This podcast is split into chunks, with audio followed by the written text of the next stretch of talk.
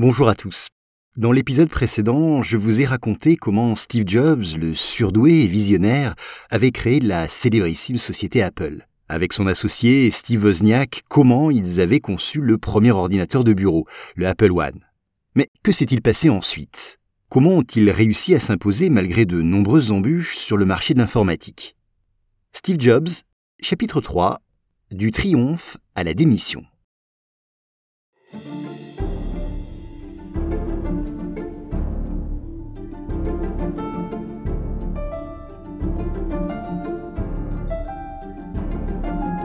Les deux Steve, comme on les surnomme, sont très fiers de leur bébé, l'Apple One, à tel point qu'ils décident de le présenter au Homebrew Computer Club. Vous savez, ce club de mordus de technologie. Mais malheureusement, c'est un flop. Personne là-bas ne semble très impressionné par leur invention. Personne, pas tout à fait. Un dénommé Paul Terrell, qui avait à l'époque trois magasins d'informatique, souhaite en savoir plus. Et il finit même par commander 50 de ses ordinateurs la commande passée, il faut rassembler les composants et produire ces machines. Pour cela, la maison et le garage familial de Steve Jobs sont réquisitionnés. Dans ce lieu, pendant 30 jours, aidés par des proches, ils assemblent consciencieusement les ordinateurs. Et l'affaire s'avère plutôt rentable. Il faut dire que Jobs a réussi à négocier des pièces à très bon prix, et en vendant la cinquantaine d'ordinateurs à Paul Terrell, ils peuvent en construire de nouveau 50 autres. Bien sûr, on est encore loin du succès d'Apple, et ce garage ressemble assez peu à un Apple Store. Mais malgré les difficultés, les débuts de cette entreprise sont exaltants. Wozniak, ou Voz comme on l'appelle, dira C'était la plus grande révolution qui fut jamais en marche. Et on en faisait partie.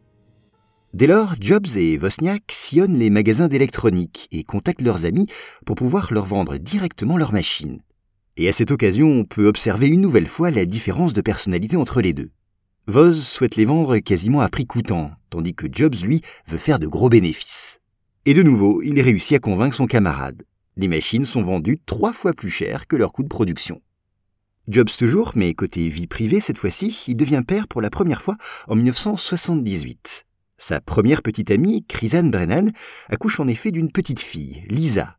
Steve et Grisane ont alors 23 ans, c'est-à-dire l'âge auquel la mère biologique de Steve l'avait elle-même mis au monde.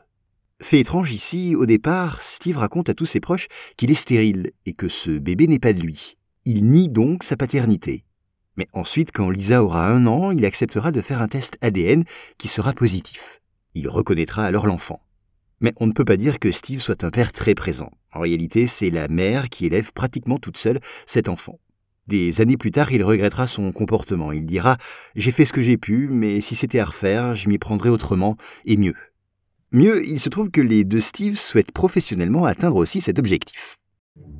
Ils se lancent dans l'élaboration d'un nouvel ordinateur, mais avec pour ambition cette fois de créer une machine qui ne demande pas aux utilisateurs de connaissances poussées en informatique. Jobs le dira, je voulais créer le premier ordinateur prêt à l'emploi. Notre cible ne serait plus une poignée de passionnés qui aimaient assembler eux-mêmes leurs machines et qui savaient où trouver des transformateurs et des claviers. Pour un seul de ces bidouilleurs, il y avait 1000 personnes qui attendaient un appareil prêt à fonctionner. Ce deuxième modèle de l'Apple One doit être utilisable par tous. Et c'est pendant un week-end de septembre 76 que Job voit naître des mains de son ami Wozniak ce nouveau prototype. Fonctionnel, pratique et élégant, c'est une petite merveille. Son nom Apple II. Seul problème, sa fabrication coûte très cher. Jobs expliquera, à rien que pour lancer la production, il nous fallait environ 200 000 dollars. Alors comment trouver une telle somme? Eh bien notre jeune entrepreneur contacte plusieurs sociétés, mais à chaque fois c'est un refus. Personne ne souhaite investir dans ce domaine. Mais comme Steve n'est pas vraiment du genre à abandonner, il persiste. Et ça marche, il finit par rencontrer un certain Marcoula. Âgé de seulement 33 ans, il est déjà retraité après avoir fait fortune grâce à la vente de stock options obtenues notamment après avoir travaillé chez Intel, le fabricant de microprocesseurs. Au début, ce Marcoula est sceptique. C'est vrai que le look dippy de ces deux Steve ne lui inspire pas vraiment confiance. Mais il décide tout de même de leur donner une chance et leur dira Si ça tient la route, je mettrai des billes, sinon je vous aurai offert gracieusement quelques semaines de mon temps.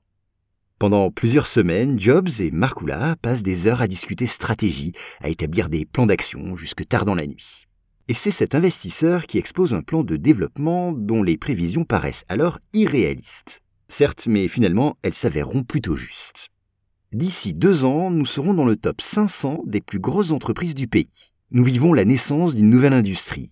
Cela n'arrive qu'une fois tous les dix ans. On le comprend, il y croit et y injecte 250 000 dollars. En contrepartie, il acquiert un tiers des parts de la société.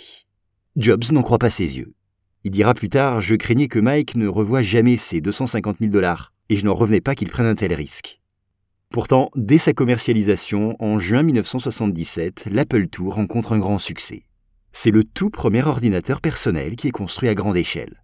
Jugez plutôt, il s'en vend plus de 6 millions d'exemplaires, du jamais vu dans le monde de l'informatique. Alors après, tout va très vite.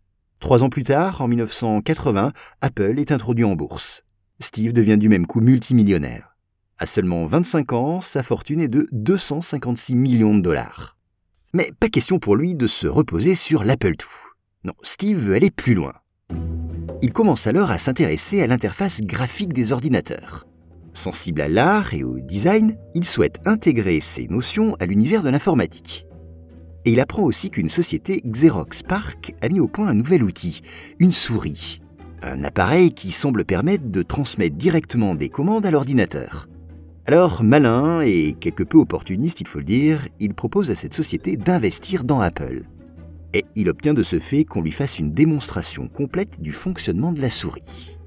La suite, vous l'avez anticipé, Steve et son équipe s'en inspirent largement pour mettre au point la leur. Cette nouvelle fonction, une souris, et le développement d'une belle interface graphique marquent une grande avancée technologique concrétisée par un nouvel ordinateur créé en 1983, l'Apple Lisa, en hommage à sa fille. Et encore aujourd'hui, nos ordinateurs utilisent les mêmes standards développés dans ces années. Alors avec le succès, l'équipe d'Apple s'est évidemment agrandie. Steve a recruté des ingénieurs talentueux. Il développe avec son associé, Markula, une relation de confiance. On peut même dire qu'ils ont une relation quasi père-fils. Plus âgé et plus posé, Markula passe beaucoup de temps à donner des conseils à Steve et à lui enseigner les principes du marketing, un des domaines où il excelle. De cette relation va naître l'identité de la marque et plus précisément le logo avec la fameuse pomme croquée dessinée par l'équipe d'un grand publicitaire. Nous sommes le 24 janvier 1984, le premier ordinateur commandé par une souris et destiné au grand public est mis sur le marché. C'est le Macintosh, succès immédiat. À moins de 30 ans, tout semble réussir à Steve, mais son seul caractère commence à poser problème. Il est colérique, impatient et capricieux. De plus, il a du mal à contenir ses émotions. Dans les bureaux d'Apple, il s'énerve régulièrement et est tyrannique avec les employés. Au point que Mark et Scott, le directeur général d'Apple depuis 1978, commencent à s'en inquiéter. Ils envisagent secrètement de se débarrasser de Steve. Cependant, ils veulent éviter l'affrontement, alors petit à petit, Jobs est écarté de certains projets. D'abord, on lui retire la responsabilité du projet Lisa. Un vrai choc pour lui. Il dira des années plus tard Markula m'avait abandonné, je me sentais trahi. Avec Scotty, ils avaient jugé que je n'étais pas de taille pour diriger l'équipe Lisa. Ça m'a fait pas mal cogiter.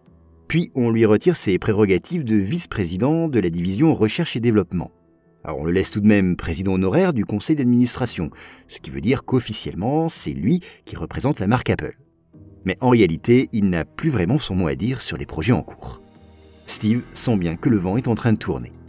Alors il décide d'embaucher une personne pour remplacer Scott, pensant ainsi résoudre le problème. Son choix se porte sur un certain John Scully, alors le directeur de Pepsi, Pepsi Cola.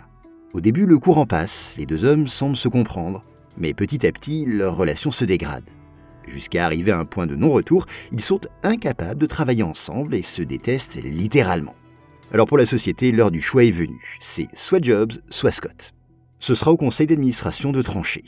Nous sommes en mai 1985 et les membres de ce conseil vont prendre la décision d'écarter Steve Jobs il est tout simplement mis au placard, exclu de tous les projets. Il garde seulement la tâche symbolique et plutôt vague de global thinking. Bien sûr, c'est un choc, on lui retire son bébé, lui qui a dépensé tant d'énergie, consacré tellement d'heures de travail, mis de côté sa vie personnelle pour construire Apple. Finalement, en colère et blessé, en septembre 1985, il décide de quitter la société qu'il avait créée. Steve a alors 30 ans, il est multimillionnaire. Mais que peut-il faire désormais? Comment rebondir après un tel échec? Peut-il connaître un nouveau succès aussi éclatant qu'Apple? Réponse dans le prochain épisode.